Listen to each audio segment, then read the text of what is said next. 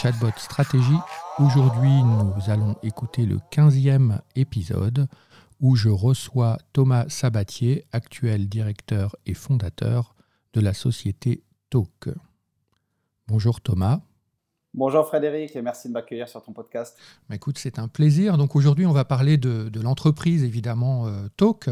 Mais avant de, commencer sur l'entreprise, j'aurais aimé avoir un peu euh, euh, une, petite histoire personnelle. C'est comment est-ce qu'on on se lance dans les chatbots, sachant que c'est quand même quelque chose qui est excessivement nouveau. Enfin, je veux dire on en parle depuis l'après-guerre, mais je veux dire, la réalité, c'est que ça a vraiment démarré pour tout le monde vers les années 2016-2017.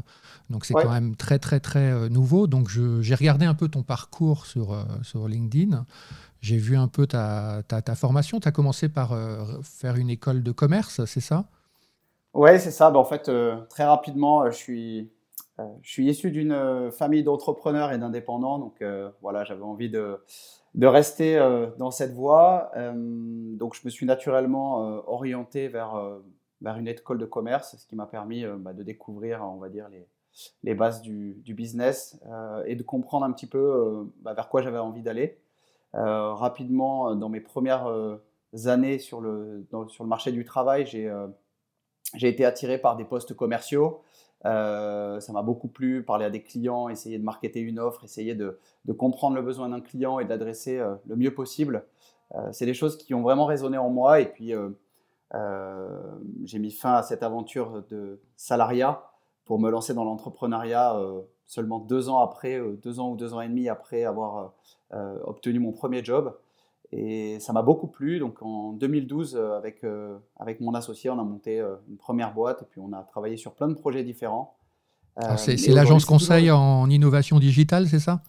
Oui, ça c'était un petit peu ce qui nous permettait de financer, de, de financer nos vies, notre quotidien et, et, de pouvoir avoir un peu d'argent pour lancer des MVP sur, sur plein de sujets différents. Donc on a beaucoup appris, on s'est tout de suite orienté vers l'univers du digital parce que c'était un univers et c'est toujours un univers qui mêle euh, beaucoup euh, de compétences et beaucoup d'aspects. et ça nous, ça nous fait vraiment vibrer. Et voilà. Donc, on s'est lancé en 2012, on a fait plein de projets, plein d'essais. On, on a été la 13e boîte à, être, intégrer The Family à un moment sur un projet qui, depuis, est, mort. On a tué quelques-uns. Et puis, et en 2016, donc, on a exploré l'univers de l'automatisation et, du conversationnel. Euh, à l'époque, euh, donc euh, ça s'appelait on va dire timidement chatbot. Et, donc on a essayé de, on a essayé d'explorer cette voie. On a été une des premières boîtes à lancer une offre autour des chatbots. Et très rapidement, on a basé un business là-dessus. Et, et aujourd'hui, on en est, on en est là. Donc ça a été une aventure vraiment formidable et une aventure pleine de rebondissements. Mais je pense que c'est l'aventure de l'entrepreneuriat qui est comme ça. Et alors, c'est avec le même associé, c'est ça, depuis le début? Oui, Mathieu. Mathieu Bietri, ouais, Mathieu Bietri. Euh, écoute, on est très différents sur, euh, sur les personnalités. On est euh, hyper différents dans la vie. On a, on, a beaucoup, beaucoup de différences, mais c'est ce qui nous permet d'être aussi toujours ensemble et de travailler de façon extrêmement constructive ensemble. C'est la complémentarité, en fait. Voilà, on a vraiment basé notre relation sur, bah, sur tout ce que lui savait faire et moi je savais pas faire et inversement. Donc euh, la complémentarité est au centre de notre collaboration et c'est pour ça que bah, ça n'a jamais clashé et ça n'a jamais, euh, euh, on n'a jamais eu à, devoir parler de, bah, de choses qui fâchent, à savoir de séparation ou de façon de, travailler chacun de son côté. On a toujours essayé de, travailler ensemble et, donc depuis 2012 ça dure. Ah bah oui, et écoute, j'ai l'impression que ça marche, ça marche plutôt bien. On apprend tous les ans, on devient meilleur tous les ans, chacun sur, sur des domaines très différents. Euh, et, ce qui est important de retenir, c'est que quasi dix ans après, euh, la complémentarité se vérifie toujours. Donc, euh, c'est ce qu'il faut retenir. Lui a un profil technique, c'est ça? Oui, lui a un profil technique. Il était développeur assez autodidacte, avec une base universitaire. Donc, c'est pas là où on fait le plus de, de pratique. Et, et, rapidement, il a lui aussi eu des expériences de son côté associatives et entrepreneuriales. Euh, et puis on s'est rencontrés et ça a été évident pour nous deux de, vouloir travailler ensemble. on s'entendait parfaitement sur, sur plein de sujets, à savoir bah, la volonté de lancer, lancer des produits, la volonté de, bah, de tenter l'aventure de l'entrepreneuriat ensemble avec une vision très commune, une vision vraiment centrée sur le client. Et, donc c'est ce qui a fait que bah, aujourd'hui ça marche toujours et ça marche de mieux en mieux. On a bien sûr beaucoup évolué chacun sur nos périmètres, mais on a aussi toujours gardé à l'esprit qu'il fallait garder cette complémentarité. Et donc, donc voilà, on est toujours hyper, hyper content et hyper content de se retrouver et de se voir tous les matins au bureau. Alors un peu moins pendant le Covid, mais voilà, c'est moins, moins facile. Tous les jours. Voilà, et de partager, partager cette aventure, parce que je pense que c'est vraiment une aventure, créer une boîte, c'est vraiment une aventure avec des hauts et des bas, des succès et des échecs. Et, et je pense qu'on profite plus des échecs que des, que des succès. Euh, c'est toujours les échecs, c'est toujours des moments euh, qui sont assez profonds en termes de remise en question et, en termes d'apprentissage. Donc euh, voilà, on, se construit autour des, échecs et on, savoure les succès quand ils arrivent, mais, on attend toujours le prochain, le prochain échec. Hmm. Bon, mais alors en septembre 2018, c'est pas un échec, c'est une naissance avec une société donc qui s'appelle The Chatbot Factory. Ouais, et, Effectivement, oui, 2018. Alors, ça a été, euh, la boîte a été, euh, l'offre en tout cas, a été créée en 2016. C'est issu de, euh, des différents MVP que vous aviez menés ou oui, c'est ça. Donc en fait, vous avez d'abord cherché finalement quelles pourraient être les opportunités selon différents types de produits. C'est comme ça que vous êtes arrivé à la conclusion que c'était les chatbots ou, euh, ou c'est la passion du traitement automatique des langues C'est quoi qui, qui mène au chatbot Finalement, la conclusion de créer une société euh, qui parle, euh, enfin qui fait parler plutôt les programmes informatiques? Écoute, je pense que ce qui nous a rassemblés, c'est déjà notre intérêt et notre, notre amour du digital.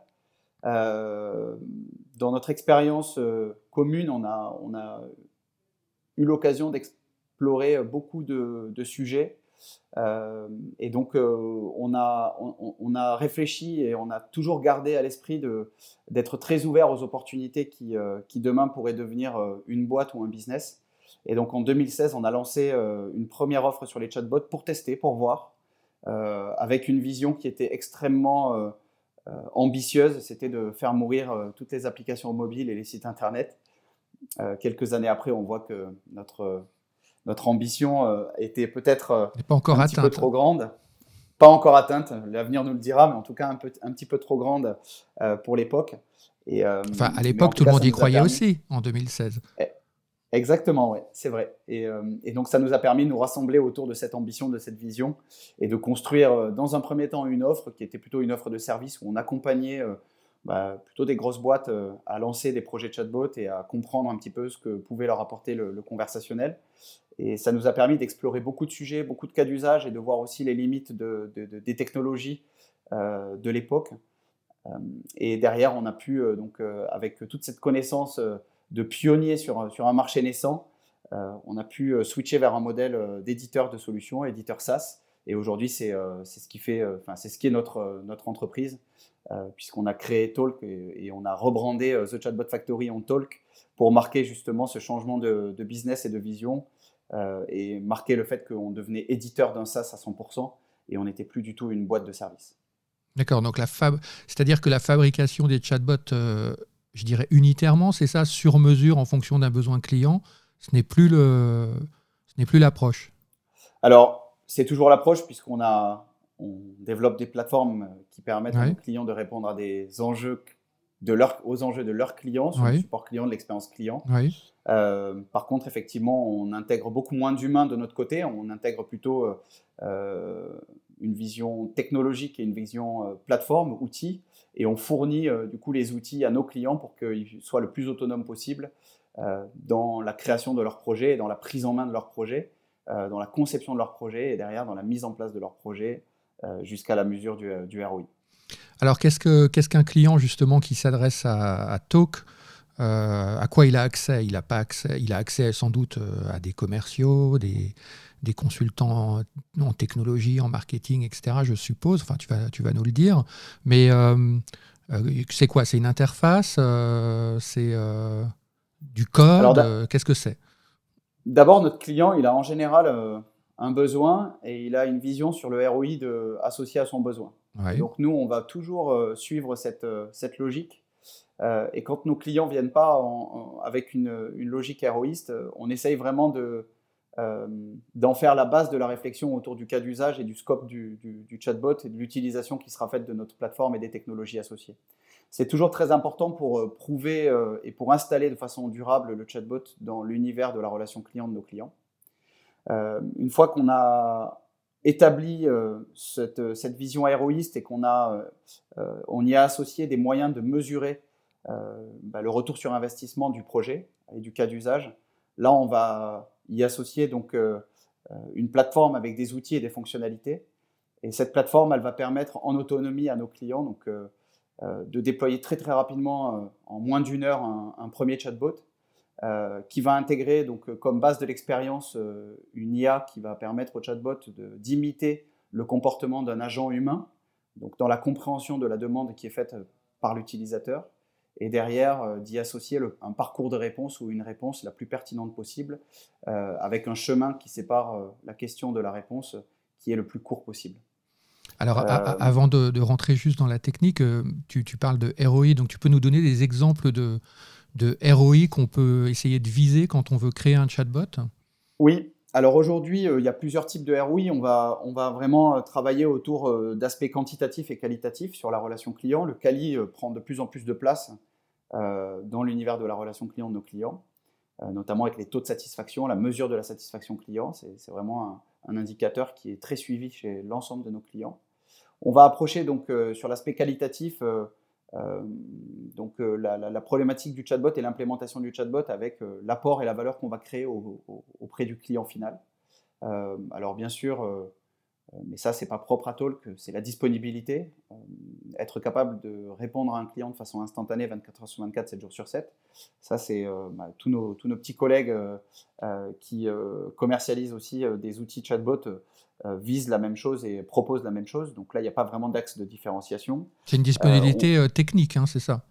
Oui, c'est une disponibilité. L'outil, vu qu'il n'y a pas d'humain, on n'a pas d'heure d'ouverture, on n'a pas, on n'a pas de logique d'indisponibilité, à part quand le, logiciel ne, fonctionne pas ou il est coupé volontairement, mais il n'y a pas de, logique de disponibilité mhm. ou de, ou de, fil d'attente pour obtenir une réponse. Donc là, mhm. on, tous, les, tous les, acteurs du chatbot répondent aux mêmes, aux mêmes enjeux sur ce point.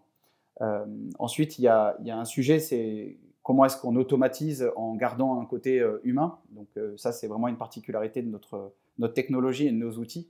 C'est qu'on va essayer d'humaniser l'automatisation. Mhm. Et comment est-ce qu'on y arrive? On y arrive en imitant le comportement de l'humain sur l'aspect support et sur l'aspect conversation. et intelligence. Et donc là, on développe une technologie qui est une technologie propriétaire qui va nous permettre tout de suite de répondre à ces enjeux.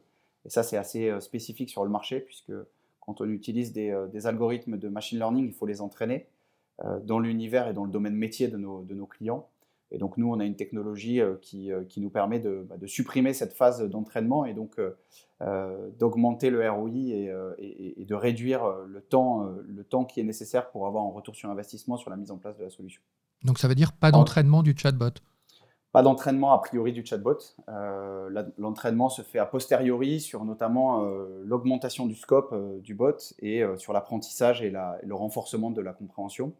Mais au début, on a un bot qui va comprendre entre 60 à 80% des formulations d'une intention sans entraînement préalable. Donc ça, c'est un premier aspect, donc être capable d'améliorer tout de suite l'expérience de des clients de nos clients euh, en proposant un outil qui soit fiable et qui réponde de façon euh, automatique à une très grande partie euh, des, demandes. Très grande partie, au début, c'est en général chez nous 60% des, questions qui sont répondues de façon automatique au cours du premier mois.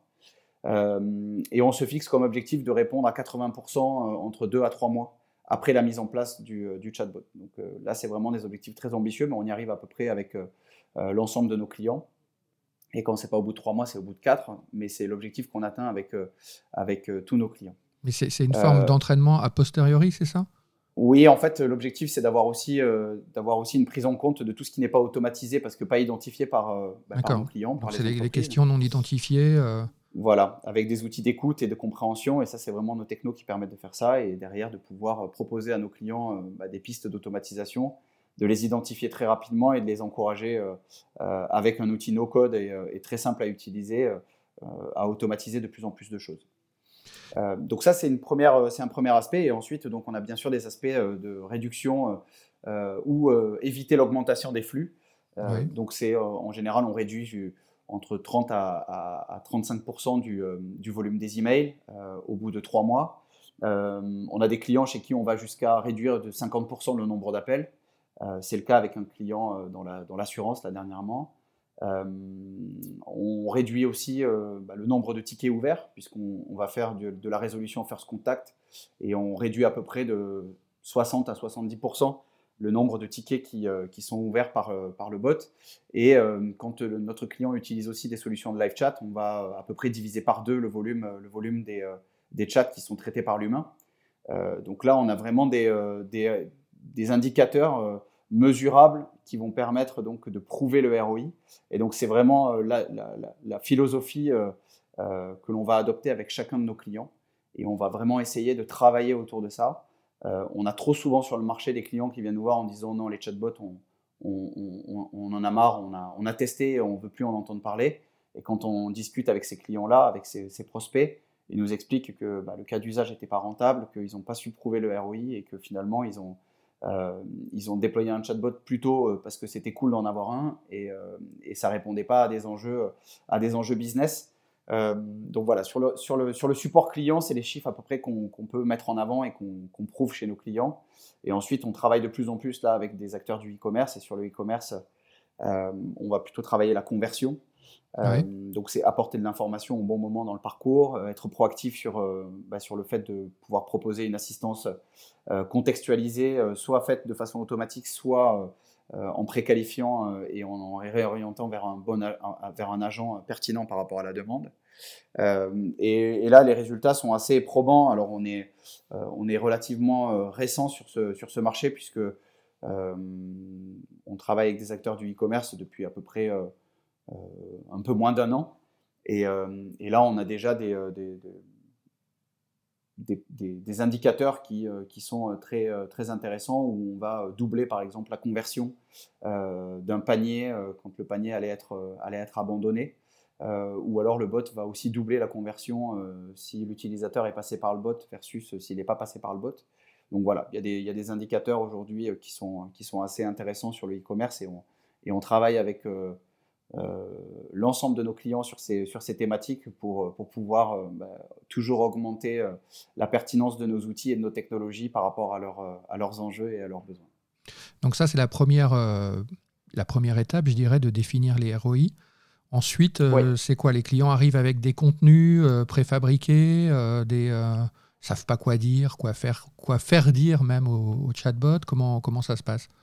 Oui, alors euh, bah, là-dessus, c'est vrai que tous les, tous les contextes clients sont différents. Euh, après, euh, après les promesses, nous, ce qu'on se, bah, ce qu'on s'attache à faire, c'est de délivrer ce qu'on promet et de le délivrer dans un temps extrêmement rapide.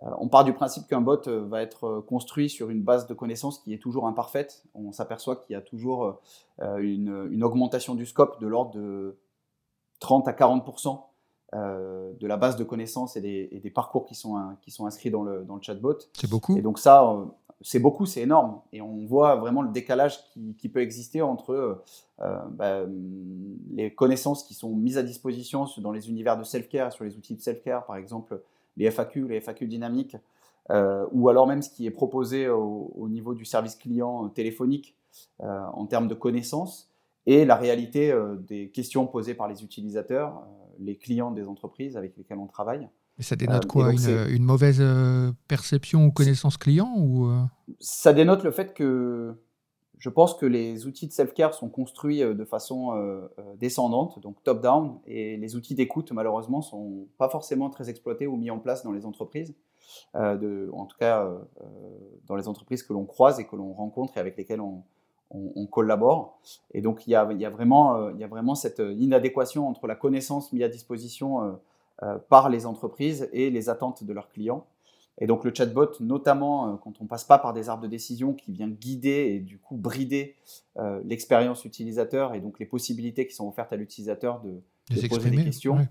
Euh, nous, on a choisi vraiment d'adopter le 100% NLP, donc on laisse, on laisse nos, les utilisateurs de nos clients formuler les questions telles qu'ils le souhaitent et formuler n'importe quelle question et poser ces questions au bot.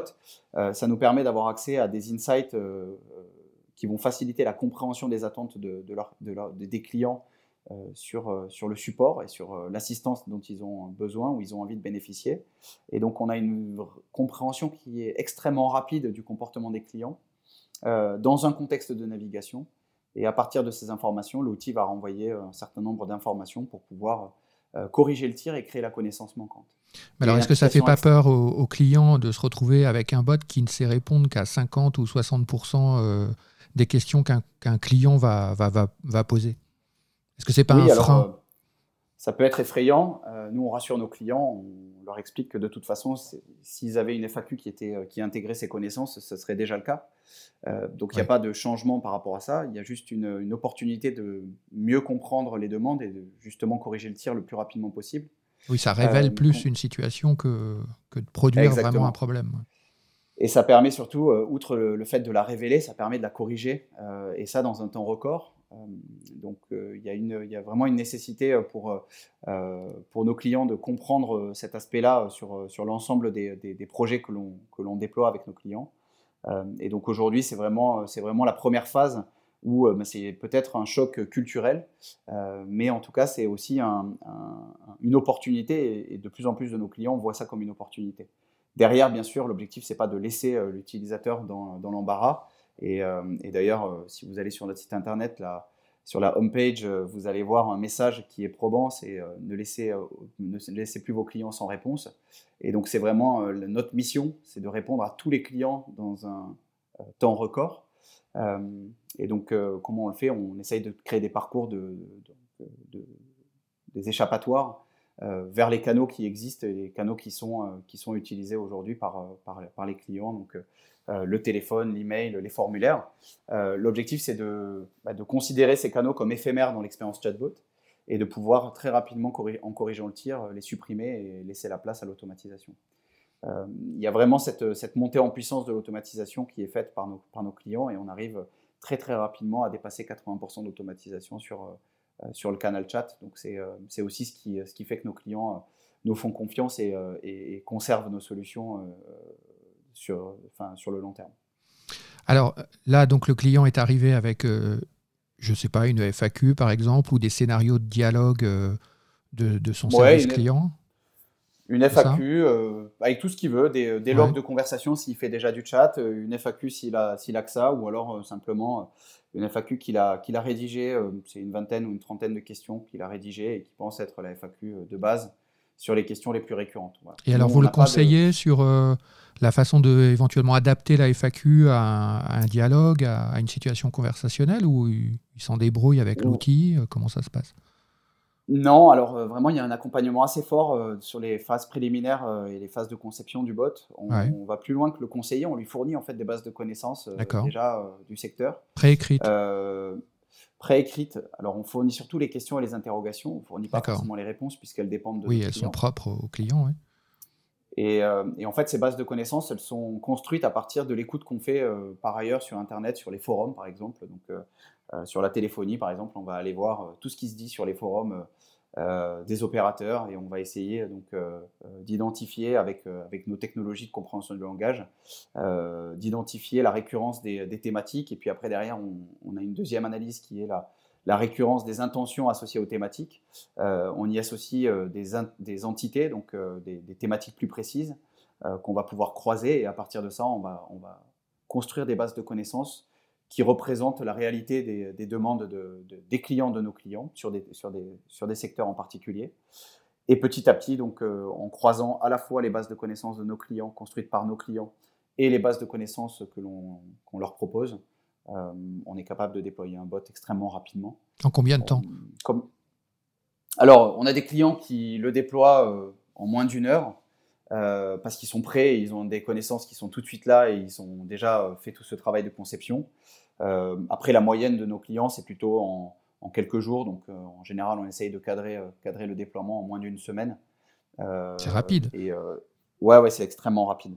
Euh, bah, on est passé en gros au tout début de notre histoire et de, l'histoire de notre solution, on est passé à peu près de 2 à 3 mois pour construire un bot et accompagner le, client dans cette phase de conception. 2 euh, à 3 mois, possiblement une heure. Donc c'est, euh, je pense que c'est une. C'est dû à la technologie.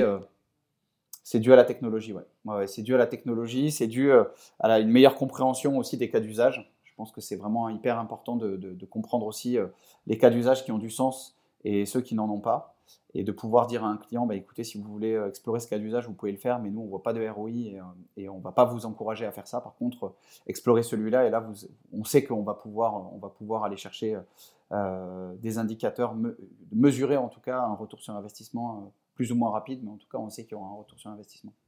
Alors tout à l'heure, tu disais, j'incite les clients à s'appuyer beaucoup sur la NLP, donc le, traitement automatique du langage pour pour euh, produire le, chatbot et donc permettre en fait une plus de liberté en fait à l'utilisateur dans l'expression de ses besoins. Et cette NLP, ce moteur de NLP, il est, quoi? Il est propriétaire, il s'appuie sur une technologie euh, connue? Oui, alors euh, il est propriétaire puisqu'on a développé, on a développé notre propre moteur de compréhension du langage naturel. On a une approche qui est un peu différente de celle qu'on peut retrouver chez, bah, chez d'autres acteurs français ou étrangers. Euh, nous, on va avoir une approche euh, hybride, donc on va mélanger plusieurs approches de la, compréhension du langage naturel euh, pour pouvoir justement capitaliser sur les forces de chacun des modèles et effacer les faiblesses de chacun des modèles. Et on va venir donc mettre en concurrence plusieurs types de modèles d'analyse. Mhm. et en fonction de la qualité de la donnée qu'on va, avec laquelle on va nourrir les modèles et le, le, volume de données avec lequel on va nourrir les modèles, on va avoir donc des, euh, des modèles qui seront plus ou, moins, euh, plus ou moins efficaces. Et donc, on va toujours les mettre en compétition pour s'assurer de retrouver euh, bah, une efficacité optimale. il y a des approches qui sont très efficaces quand on n'a pas de data. Et il y a des approches qui sont extrêmement efficaces, notamment les approches machine learning et deep learning. on peut aller jusqu'au reinforcement learning. donc là, c'est des types de modèles de langue qui peuvent, être, qui peuvent être utilisés, mais ils nécessitent énormément, énormément, énormément de data. Euh, et donc, euh, ils peuvent être activés et efficaces uniquement quand euh, on a commencé l'utilisation du bot et que le bot a déjà engrangé un certain nombre de data. et donc, cette phase pour engranger de la data, ben, elle va être couverte par des algorithmes qui sont moins gourmands en data, moins demandeurs, peut-être un peu moins précis, mais ça correspond aussi à une étape où le bot va apprendre des nouvelles questions et s'enrichir. Donc, euh, euh, dans la vie, euh, dans la vie du, chatbot et dans la courbe d'apprentissage du chatbot, ça, c'est, vraiment une mise, mise en parallèle à la fois de l'apprentissage des capacités d'apprentissage et des capacités des modèles et des, performances des modèles qu'on, va utiliser. Alors, ça s'appuie sur quoi sur, sur, BERT, des choses comme ça, ou c'est complètement propriétaire Alors, il n'y a, jamais de NLP complètement propriétaire. Oui, c'est pour ça que je pose la bah, question. déjà, voilà, à la base, la NLP, c'est quand même construit sur des, euh, sur des modèles qui ont, été, euh, qui ont été créés par des universités. Euh, c'est mieux d'ailleurs de s'appuyer sur la recherche quand même. Exactement. Et donc nous, on est une toute petite, toute petite équipe, donc on ne peut pas venir faire de la recherche comme pourraient le faire des, des universitaires ou, ou, des grandes entreprises comme Google ou, ou Facebook. qui s'appuient par ailleurs sur les, des universitaires, eux aussi, il hein, faut savoir. Exactement, exactement. Mais en tout cas, donc voilà, nous on va utiliser, on va utiliser des, euh, des, des, cœurs open source, on va utiliser des modèles euh, qui sont euh, qui sont des modèles de langue. Rasa. on va venir donc, on peut utiliser du Rasa, du BERT, du Camembert même. voilà, mhm. on peut utiliser Spacey. Par, Spacey aussi, on peut utiliser. Alors ça c'est c'est plutôt sur des classifiers, mais effectivement on peut on peut. Donc c'est un mélange de plusieurs technologies, c'est ça en fait. Vous avez fait une espèce de d'audit technologique, c'est ça? Comment c'est quoi la, Quelle a été la démarche en fait pour arriver à ça? Parce que c'est un peu c'est un peu compliqué des fois de mélanger des modèles, euh, de d'arriver à faire fonctionner des choses qui souvent sont aussi des boîtes noires. On comprend pas forcément comment les scores euh, de pertinence sont établis, etc. Enfin, vous voyez ce que je veux dire? C'est un peu euh, voilà, quoi, ça peut, ça peut être très très compliqué et très très mouvant en fait euh, comme, euh, comme résultat. Comment vous avez réussi à stabiliser cette solution technique? Tu as tout à fait raison. Mais en fait, on a vraiment, c'est de façon empirique. Ce qu'on fait, c'est qu'on a commencé la NLP avec des modèles qui étaient des modèles, on va dire, standards. on a déjà commencé à, optimiser les modèles standards avec des pipelines qui sont par contre là 100% propriétaires. Donc, mhm. pour les, les non-initiés, les pipelines, c'est l'ensemble des opérations qui vont être appliquées à une phrase utilisateur, par exemple, comment tu t'appelles. et donc, ils vont permettre, via des transformations euh, mathématiques de pouvoir euh, donc, euh, essayer de transformer le langage naturel en un certain nombre de paramètres analysables par une machine. Et donc ces pipelines, ils vont être donc, optimisés. on va pouvoir avoir, mettre en concurrence plusieurs pipelines, à la fois en entrée mais aussi en sortie, pour s'assurer qu'on va tirer le meilleur de chacun des modèles. Et tous les modèles ont leurs forces et leurs faiblesses. Et les pipelines qu'on va mettre en place vont être toujours très différents et vont répondre à des objectifs extrêmement euh, spécifiques. Euh, ça, c'est nos équipes, par contre, euh, internes qui conçoivent les pipelines et c'est là où on va chercher de la performance. La deuxième étape, c'était de comprendre comment est-ce qu'on pouvait identifier des différences, à savoir des forces et des faiblesses, sur, et donc de les identifier et de les définir, pour s'assurer d'avoir des modèles qui soient extrêmement bien compris et euh, qu'on comprenne comment est-ce qu'ils euh, peuvent nous aider à du coup mieux comprendre les utilisateurs de, nos bots.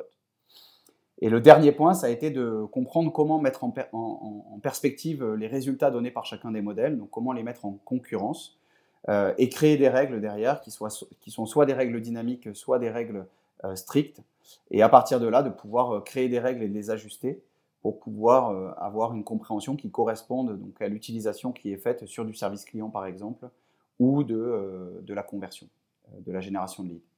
Et donc tout ça, ça a été, ça a été un travail d'à peu près trois ans de R&D avec des équipes en interne qui ont été d'ailleurs largement soutenues par la BPI et par nos fonds propres, donc par nos clients aussi.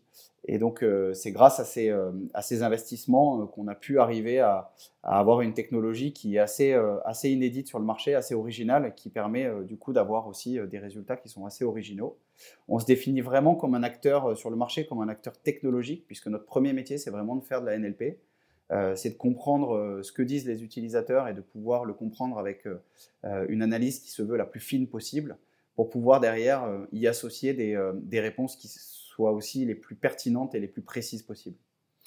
Euh, et donc ça, c'est vraiment quelque chose qui va à contre-courant de ce qu'on a vu euh, sur, euh, sur le marché du chatbot, puisque c'est en général ce qui rassure les clients et ce qui a rassuré beaucoup les éditeurs de technologies et de plateformes, c'est de faire des arbres de décision sans intelligence et de finalement essayer de mapper un certain nombre de parcours, de mettre, d'y associer des, des, des, conditions et de dire bah, si il se passe ça, je réponds ça, et puis si je réponds ça, euh, il va se passer ça derrière. et donc en fait, scénario, hein. c'est un scénario très, euh, très guidé, et on s'aperçoit ça qu'aujourd'hui euh, la technologie permet de le dépasser et que les attentes des, des, des, utilisateurs vont au-delà de, ce type de parcours, parcours très guidé. On le voit d'ailleurs de 2016 à 2018, il y a eu un chatbot bashing, enfin pardon, de 2016 à 2018, il y a eu, euh, on va dire, une, des attentes énormes autour euh, de l'IA et des chatbots. Euh, souvent, les, chatbots qu'on voyait intégraient pas ou peu d'IA. du coup, ça a découlé en 2018 jusqu'à à peu près 2000, fin 2019 un chatbot bashing hmm. où on disait très bien les chatbots, très peu pour moi. Hmm. Et je pense raison. que.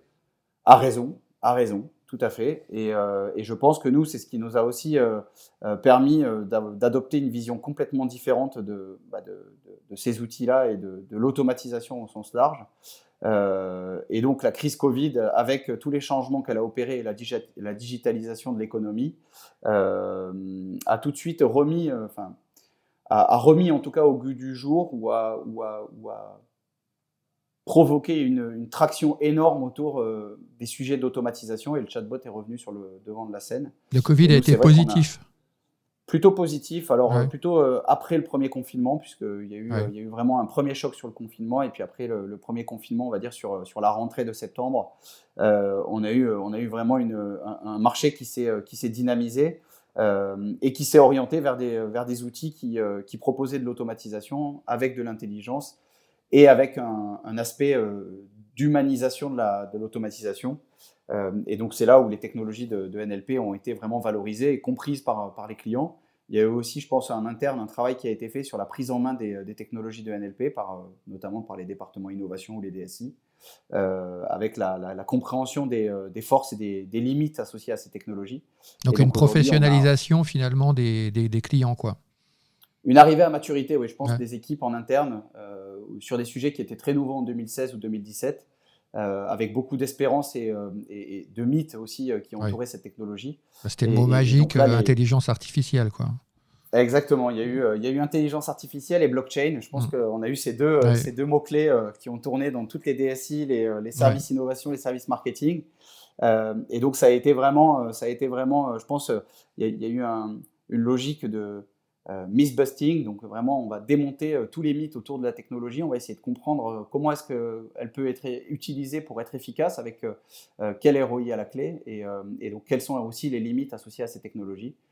et une fois que ça a été bien compris en interne dans les entreprises, on a eu pas mal de, sollicitations et pas mal d'entreprises qui se sont intéressées à nos technologies. Dans quel secteur? Peut-être pas mal.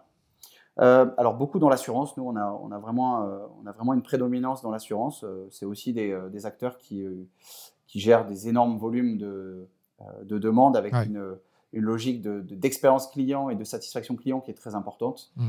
Un assureur, ils ne vend pas grand-chose, ils vendent juste la confiance et, et il assure un risque. Donc tant qu'on n'est pas confronté au risque, on n'achète finalement pas grand-chose. Donc l'expérience client et, et, la relation client sont des... Sont des et c'est rassurant d'être face à un chatbot? C'est très rassurant, effectivement, pour des tâches euh, simples, des tâches euh, qui sont euh, habituellement pas forcément bien adressées par, par, ces, par ces acteurs, qui se digitalisent aussi à leur, à leur tour. Et donc, on a effectivement des chatbots qui sont soit mis, mis en face de, de problématiques qui sont finalement facilement automatisables ou alors euh, qui sont utilisés pour euh, permettre aux clients de, de, prendre en main les nouveaux outils de la relation client, par exemple les espaces clients, et tous les services qui sont associés. Donc des guides en fait de, de manipulation, d'utilisation des, des, interfaces clients. Ouais, on va, on va, vraiment mélanger un petit peu tout. Euh, ça part toujours d'une problématique client. Donc voilà, je veux je veux suivre mon remboursement. Euh, comment est-ce que je me fais rembourser? Quelles sont mes couvertures? Euh, hmm. Pourquoi, pourquoi j'arrive pas à, joindre votre service client? Et comment est-ce que je peux faire une prise en charge hospitalière? Voilà, il y a beaucoup, beaucoup, beaucoup de choses sur, sur l'univers de, de l'auto aussi. je veux un devis. Pourquoi c'est si cher? Quels sont les différents Voilà, il y a beaucoup, beaucoup de choses qui peuvent être traitées par, par des bots. Euh, donc euh, l'assurance beaucoup. Euh, on a aussi beaucoup évolué sur la partie e-commerce, mais ça je pense que c'est vraiment la crise Covid qui a, accéléré la transformation, boosté. et donc, donc le e-commerce vraiment très très dynamique. C'est un secteur en, forte évolution chez nous, très très dynamique et qui commence vraiment à, valoriser aussi les aspects, les aspects d'intelligence et, de, et, et, donc autour de la NLP et donc euh, qui commence à comprendre comment est-ce que euh, bah, la NLP peut être utilisée sur, sur du service client, mais pas que, aussi dans des logiques de transformation et, euh, et, de rétention client. Et alors, comment ça s'interface avec d'autres solutions informatiques? Je pense par exemple à un site e-commerce, il peut avoir envie que le chatbot ait accès au catalogue ou que le site d'assurance ait accès que le chatbot du site d'assurance pardon, ait accès au dossier client, etc. Comment est-ce que vous gérez cet aspect-là? Parce que si on est dans une logique un peu euh, service sur une plateforme, en ligne, etc., on est dans du, préfabriqué, je dirais. Donc, euh, est-ce que vous faites du sur-mesure à un moment donné pour pouvoir interfacer le bot avec des solutions tierces ou alors euh, des plugins? Comment ça se passe? Oui, alors en fait, nous, on a vraiment euh, très tôt dans la solution, et c'est vraiment notre, euh, notre démarche, on est, on est vraiment dans une logique d'écosystème, on, s'intègre dans un, écosystème de solutions, euh, c'est l'écosystème de la relation client, il y a beaucoup d'éditeurs, il y a des spécialistes, et nous, on croit beaucoup au fait qu'on ne puisse pas tout, tout faire. c'est le cas aussi dans les, dans les bots, j'entends beaucoup aujourd'hui d'entreprises qui me demandent est-ce que vous faites du mail, de la voix avec des callbots, etc. on s'aperçoit que les technologies qui sont utilisées sur, euh, sur chacun des canaux euh, et sont, extrêmement différentes mmh. et très spécifiques. Si on veut bien tout faire, euh, ça nécessite d'avoir des gros moyens et des grosses équipes. je pense que on voit sur le marché que les entreprises sur le marché des bots, c'est pas forcément des très grosses équipes. Donc, quand on essaye de faire de tout faire, on fait tout moyennement. Nous, on a vraiment choisi une orientation de spécialiste où on, on, travaille vraiment avec des technologies qui sont extrêmement pointu sur la partie live chat. et, et on, se, on, se, focalise là-dessus. Et on, et on, travaille avec, avec beaucoup de, partenaires, donc des entreprises notamment comme Coldesk, comme Zendesk, EasyWare, Salesforce. on travaille avec Dimelo. on va travailler aussi avec des, des, solutions qui sont, et on vient proposer des, des intégrations natives dans la plateforme sur, tous ces, sur toutes ces solutions que je viens de, euh, d'évoquer, mais il y a aussi euh, euh, des solutions avec lesquelles on peut travailler comme Magento, PrestaShop, Shopify, UiPath. Voilà. Donc c'est un ensemble de, solutions qu'on peut venir très facilement, très facilement connecter. On a une innovation là qui arrive, nos clients sont au courant, le marché l'est pas encore, mais on a, on a quelque chose qui arrive qui va faciliter vraiment grandement l'interconnexion entre les solutions qui sont utilisées par nos clients et, euh, euh, et, et, notre solution. Euh, et vraiment la possibilité derrière de pouvoir aller un peu plus profondément dans l'utilisation des datas qui sont gérées par, par ces solutions. donc tu parlais tout à l'heure de, de data produits, de data autour du client, de data autour, par exemple, de la livraison dans l'e-commerce, du suivi des commandes, du remboursement, etc. Et donc là, on, met, on, va, on, va, on, va, proposer une fonctionnalité qui va faciliter tout ça et qui va, qui va grâce à des interfaces no-code, euh, permettre des raccordements extrêmement simples. Et des modèles de données. bien sûr, voilà, et on va, on va bien sûr euh, vers, euh, vers une intégration de plus en plus profonde de la data client et de l'écosystème data de nos, de nos clients pour s'assurer qu'on ait des expériences les plus, les plus personnalisées possibles et les plus contextualisées possibles. C'est ça vraiment vers, le, vers quoi on tend et, et ce vers quoi on essaye, on essaye d'aller avec nos clients.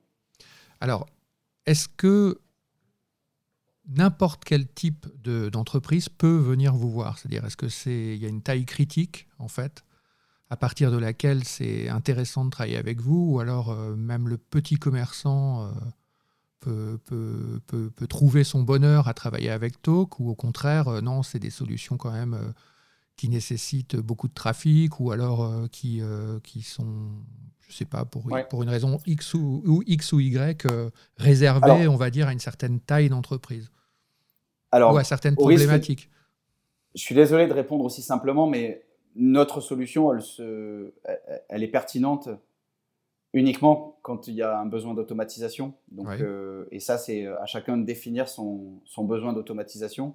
Euh, je pense que l'automatisation, elle est intéressante quand euh, bah, justement il y a de la récurrence et du volume.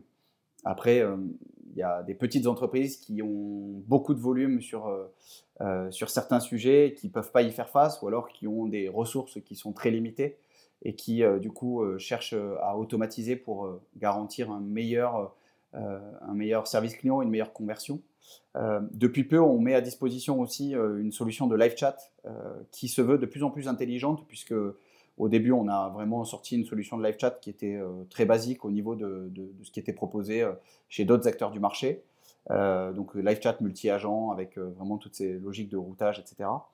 Euh, et donc là, on est en train d'y associer, donc on accélère sur cette partie, on y associe l'intelligence qu'on a développée sur l'automatisation, mhm. et on veut proposer cette intelligence, et on propose déjà cette intelligence au niveau du conseiller, donc de l'agent, pour pouvoir augmenter sa, productivité et lui, lui, faciliter la vie, tout simplement. Alors qu'est-ce que ça veut dire? Ça veut dire que le bot écoute la conversation?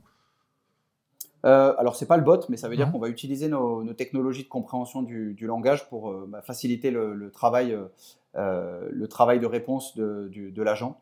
D'accord, donc l'agent peut, faire appel à un bot, c'est ça?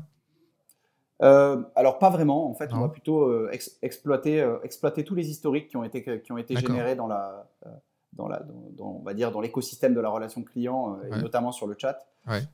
et on va venir valoriser toute cette historique L'objectif étant de pouvoir euh, répondre à des enjeux euh, autour du turnover dans les équipes de relations clients. On sait que c'est des, postes où il y a énormément de, turnover, donc des besoins de formation et de remise à niveau euh, extrêmement importants.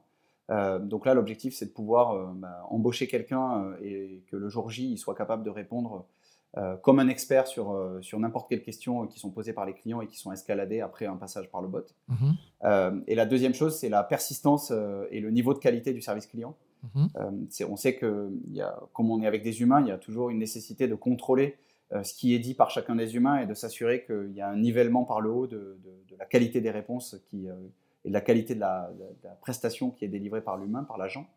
Et donc là, en, automatisant une partie de la création des réponses, on va être capable de pouvoir niveler et offrir une relation client qui soit toujours à peu près au même niveau et toujours qui, qui, réponde toujours en tout cas aux standards, en limitant les aspects de contrôle et de monitoring qui sont peut-être parfois un peu fatigants pour à la fois ceux qui le font et ceux qui le subissent. Mhm. Donc voilà, on essaye de libérer un petit peu l'humain avec, avec nos technologies d'IA donc là, aujourd'hui, on est aux prémices, mais, euh, mais, demain, effectivement, on va accélérer. On a des technologies qui ont été conçues pour, euh, pour répondre à ces enjeux. Et donc là, on est en train euh, plutôt de, de, les tester, de les améliorer et de pouvoir les mettre à disposition petit à petit sur l'année 2021. Donc l'aspect live chat, c'est la possibilité de passer pour le client du chatbot vers un interlocuteur humain, c'est ça?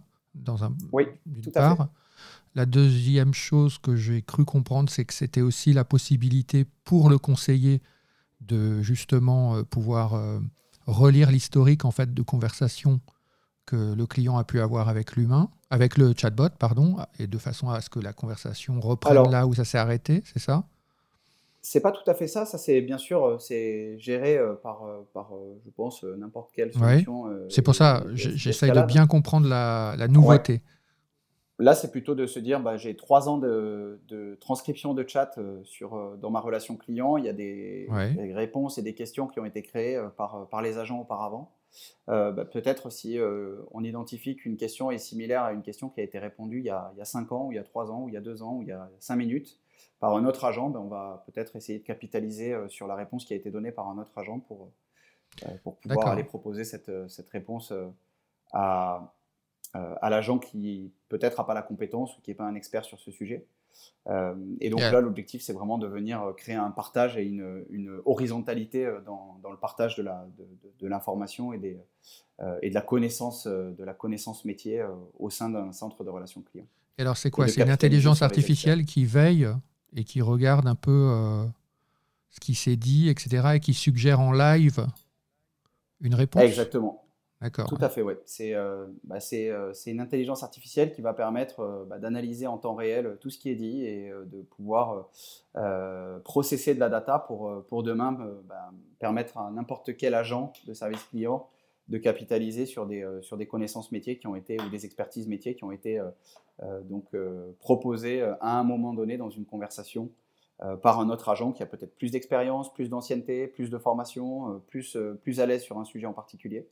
Et donc là, on vient essayer justement de, toujours trouver la meilleure réponse possible à une question donnée et, la, et de la proposer euh, en, temps réel à un, client en limitant euh, du coup euh, l'intervention de, de l'agent. Et cette solution live chat, elle, elle, a sa propre vie par rapport à la solution chatbot ou c'est un, un pendant? Oui, alors. Comment ça fonctionne? Les deux, les deux travaillent ensemble, mais on, verticalise vraiment notre offre. Et, euh, et aujourd'hui, on a des clients qui utilisent que la, partie live chat, ou il y a des clients qui utilisent les deux, ou euh, que la partie bot. Voilà. D'accord, donc euh, c'est pour ça qu'il y a aussi un changement de nom de société. Exactement, et en termes de branding, tu as raison de, de, le souligner. Effectivement, en début, début d'année, on, on, a regardé un petit peu, on a fait un point post-Covid, on avait, on avait été très éprouvé par, par l'année qui venait de s'écouler première partie d'année très stressante parce qu'on ne savait pas ce qui allait se passer. Deuxième partie, euh, accélération et euh, énormément de, travail, à la fois pour, euh, bah, pour mettre à disposition nos, solutions le plus rapidement possible à un pool de clients qui était de plus en plus gros. et, après, et après, bien sûr, faire évoluer aussi nos, solutions pour faire face aux nouvelles, nouveaux enjeux et aux nouveaux besoins de nos clients qui étaient identifiés par, bah, par leur digitalisation.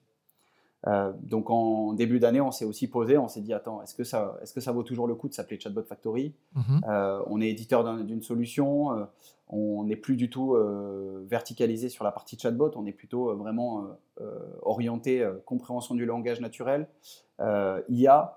Et, et, nos technologies vivent dans des outils chatbot, mais demain seront amenés à vivre sur bah, sur d'autres d'autres canaux que sont enfin d'autres outils que sont par exemple les outils qu'on met à disposition euh, de, l'agent, mais aussi euh, demain euh, des outils d'analytique et, des outils de gestion de, connaissances clients, des outils de gestion de base de connaissances. Voilà, il y a beaucoup de, il y a beaucoup de, de déclinaisons on s'est dit, bah, c'est peut-être l'évolution normale du chatbot, finalement, de ne pas être seulement un outil cantonné dans une petite fenêtre en bas à droite, avec des petites bulles qui, qui, font des pops de temps en temps. finalement, Le chatbot, c'est peut-être juste une solution conversationnelle qui peut s'intégrer un peu partout, quoi. Exactement, le chatbot, on l'a considéré comme étant euh, une partie de la chaîne de valeur du live chat, du canal, et on s'est dit euh, comment est-ce qu'on se positionne sur, euh, sur un marché qui est en train d'évoluer et comment est-ce qu'on remonte d'un niveau. Et on va essayer d'aider nos clients, puisque c'était leur demande, hein, d'essayer d'aider nos clients, non plus uniquement sur la partie automatisation et 100% automatisé, mais plutôt d'aller vers, vers une automatisation qui met aussi en valeur l'humain, qui va permettre donc de répondre à des enjeux, euh, euh, de monter en compétence des, euh, agents dans, l'univers des, centres de, contact et des centres de relations clients. il y a une demande aussi, et nous on pousse vraiment cette, transformation. on est de moins en moins en train d'essayer de gérer du volume, puisque ça, l'automatisation, c'est très bien le faire, mais par contre, on va plutôt s'orienter vers un service client d'experts euh, donc une, montée en compétences euh, métier sur, euh, sur les agents de, relations clients avec des agents qui deviennent des experts et qui proposent vraiment du conseil. et on laisse vraiment à, l'automatisation et à l'intelligence artificielle le soin de répondre à tout ce qui est dénué de, d'intelligence ou en tout cas dénué, de, dénué d'expertise ou qui ne nécessite aucune expertise métier pour être correctement traité. Finalement, on dérobotise les humains. Exactement. Et, euh, et je, serais, euh, je serais ravi qu'on puisse avoir un débat, euh, peut-être dans un autre podcast, sur la vision qu'on avait en 2016, justement, c'était de dire on, tous, les, tous les agents de relations clients vont disparaître, etc. C'est horrible. et l'IA va menacer le marché de l'emploi, menacer même l'intégrité de l'humain et de son intelligence.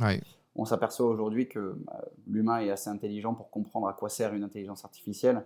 Et à savoir s'adapter. s'en servir. Exactement. Et il est capable vraiment de s'en servir pour, euh, bah, pour euh, se, se, libérer euh, et éviter l'aliénation qui est provoquée par la répétition et la répétitivité des tâches et de pouvoir plutôt s'accorder et s'atteler à, à, à, traiter des tâches qui appellent, font appel à de l'intelligence. Et aujourd'hui, l'intelligence humaine est quand même l'intelligence la plus fiable et, la plus performante pour, bah, pour parler à un autre humain et euh, résoudre des problèmes euh, qui sont, euh, que, rencontre notre humain. C'est sûr. Donc je pense que l'humain a encore de beaux jours devant lui. Et même dans le futur, disons dans 10 ans, dans, dans 15 ans, dans 30 ans, est-ce que les chatbots savent tout faire? Écoute, je ne suis pas l'oracle, donc j'aimerais te dire oui, j'aimerais te dire non, je ne sais pas, je n'ai pas d'une vision aussi lointaine. Aujourd'hui, je pense que l'humain est en train de, de s'approprier ces intelligences-là, euh, de mieux les comprendre, euh, de mieux aussi euh, comprendre les limites de ces intelligences et de pouvoir donc bah, les utiliser sur des tâches très précises. Je pense que c'est vraiment un progrès, c'est vraiment un progrès assez important. ça va nous faciliter la vie et j'espère que demain on aura, on aura aussi des, des, améliorations, des améliorations sur le quotidien dans n'importe quel métier qui seront, ça a été déjà le cas avec, avec la robotisation et j'espère que maintenant les intelligences artificielles vont, encore améliorer la vie des, euh, travailleurs euh, et des humains au sens large pour, euh, pour leur faciliter la vie. Eh bien, nous allons nous arrêter sur ces belles paroles. Je te remercie vraiment d'avoir participé à ce podcast et je te souhaite une bonne continuation avec ton entreprise. Merci beaucoup. Merci beaucoup. Au revoir. À bientôt. Voilà, c'était le 15e épisode du podcast Chatbot Stratégie. N'hésitez pas à partager l'épisode et surtout à vous abonner au podcast si vous souhaitez euh, recevoir et écouter les prochains épisodes. À bientôt.